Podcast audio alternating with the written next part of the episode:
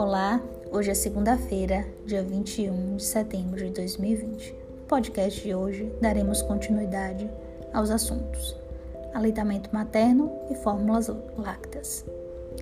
A respeito do esquema de introdução alimentar, nós podemos pensar em algo importante nesse período: o volume que determina a capacidade gástrica de cada criança que tem relação com a idade.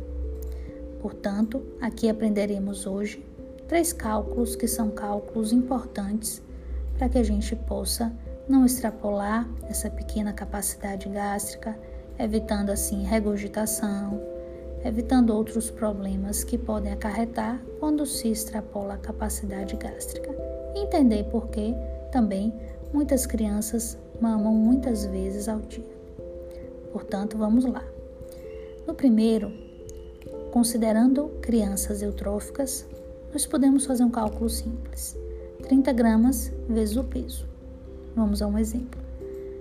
Uma criança de 8,3 quilos, em média, tem uma capacidade gástrica de 249 gramas. Multiplicamos 30 vezes 8,3. Temos uma outra referência que nos dá a capacidade gástrica por idade. No primeiro mês, 120 ml, aos dois meses, 140, aos três meses, 160, e é essa a proporção. Podemos ter também um outro cálculo.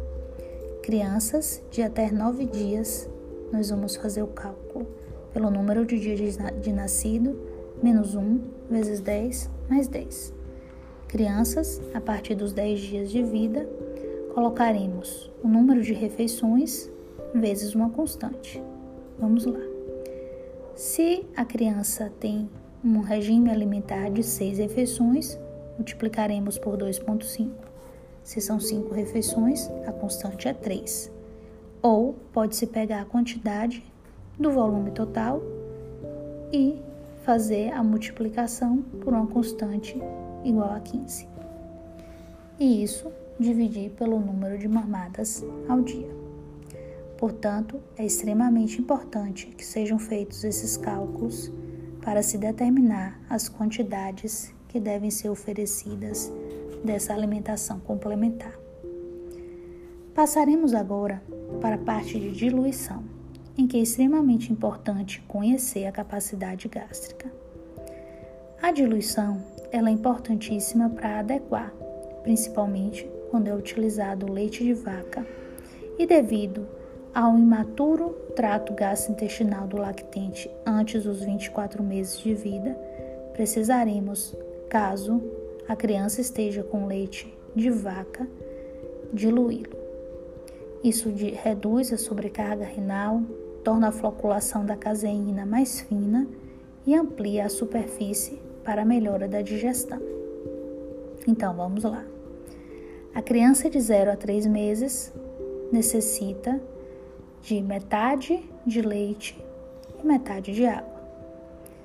Se considerando o leite in natura líquido, dos 3 aos 5 meses, dois terços, seis meses em diante inteiro, ou seja, utilizaremos a capacidade gástrica total de leite de vaca. Quando for leite de vaca em pó integral, nós faremos a seguinte diluição: de 0 a 3 meses, 7,5%. Ou seja, você calcula em cima da capacidade gástrica. É só pegar capacidade gástrica, multiplicar por 7,5%. Crianças de 3 a 5 meses, 10% a diluição e seis meses ou mais, 15% a diluição. Esses valores considerando o leite de vaca. Caso a criança esteja utilizando o leite modificado, precisaremos observar a diluição específica por cada leite, mas em média, geralmente, uma concha equivale a 30 ml. Portanto, é importante também considerar que a diluição desse leite de vaca acarreta na diminuição do valor calórico. Portanto, caso a criança esteja utilizando leite de vaca, precisaremos acrescentar farináceo 3% para aumentar o valor calórico e açúcar 5% para poupar as proteínas e lipídios para suas funções específicas. Quais são os carboidratos habitualmente usados? A sacarose, dextrinomaltose, açúcar mascavo, rapadura e os farináceos. Normalmente farináceos simples ou mistos ou enriquecidos, fubá, aruta, farinha de tapioca. Mas temos que ter cuidado com o elevado teor de mono e de sacarídeos que tem o inconveniente de aumentar a concentração osmótica. E isso pode provocar uma diarreia osmótica. Portanto, é importante considerar aqueles farináceos se precisam de cocção ou aqueles que não necessitam de cocção. Isso tudo precisaremos observar para bem orientar essas mães. Olá, no podcast de hoje falaremos sobre nutrição nas fases pré-escolar e escolar. O comportamento alimentar das crianças, assim como as suas preferências alimentares, são influenciadas por diversos fatores, genéticos ou hereditários, e também aqueles fatores que são chamados de ambientais. Ou seja, as relações sociais poderão influenciar positivamente ou negativamente nesse comportamento alimentar das crianças. À medida que a criança começa a frequentar outros ambientes, como a escola, se começa uma intensa socialização e há uma grande tendência em repetir o comportamento de professores ou outras crianças, trazendo aí fatores positivos ou negativos nesse momento de formação do comportamento alimentar. Então, há uma necessidade do incentivo de uma alimentação que seja uma alimentação saudável no grupo. Como falamos em aula, a neofobia alimentar é considerada comum. Podemos entender como uma resposta normal de adaptação da criança que acontece geralmente até os dois anos de vida. Portanto, a aceitação desses novos alimentos deve ser de forma natural. Temos que considerar também a televisão como um fator de influência e, na maioria das vezes, muito negativa. Os produtos alimentícios, alimentícios devem ter um valor nutricional considerável. Devemos entender sobre esse valor nutricional dos alimentos para que possam ser introduzidos nessa alimentação infantil. Então, temos que ter cuidado, uma vez que passamos por um processo de transição nutricional e epidemiológica, em que as causas normalmente estão relacionadas a mudanças no estilo de vida e nos hábitos alimentares. Infelizmente, a obesidade também acontece nessa fase da vida. Então, falaremos no próximo podcast um pouquinho sobre a obesidade infantil.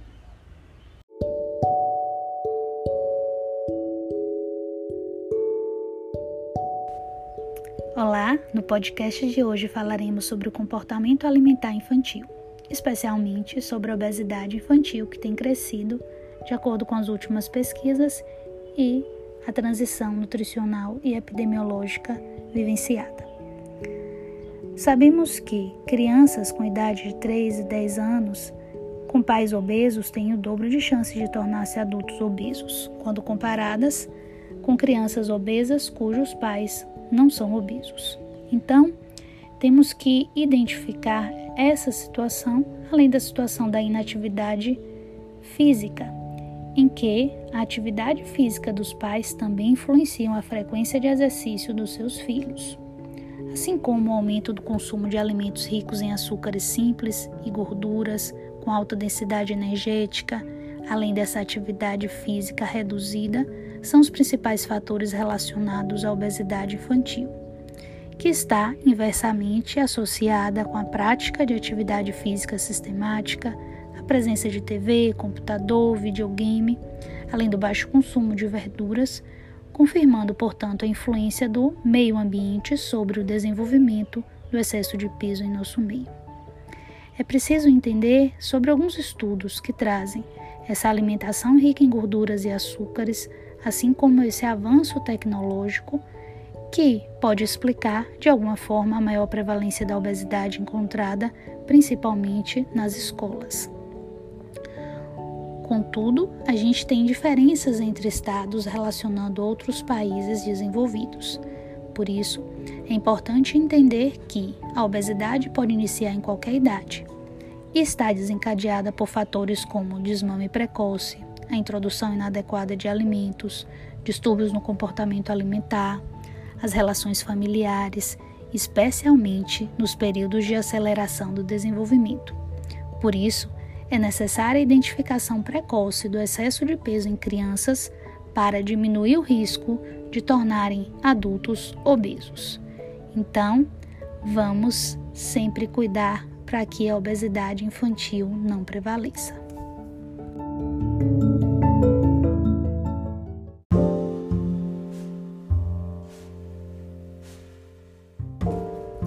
Olá, no podcast de hoje falaremos sobre os conceitos de pré-escolar e escolar e todas as nuances referentes a esse tema. Vamos lá então. O pré-escolar vai de 2 a 6 anos, é aquele período em que há um crescimento estável dessas crianças e menores necessidades quando comparadas a esse período anterior.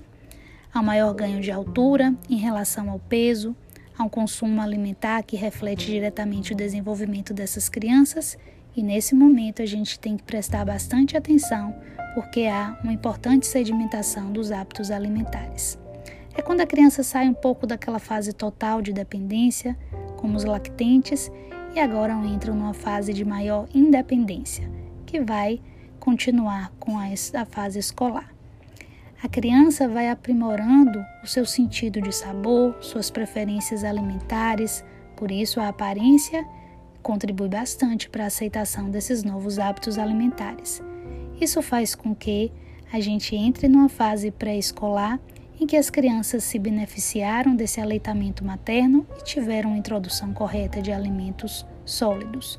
Portanto, o contexto familiar é extremamente importante para esses hábitos de vida saudáveis, uma vez que entram na fase pré-escolar com a maior possibilidade de perpetuar os hábitos adquiridos nessas primeiras fases.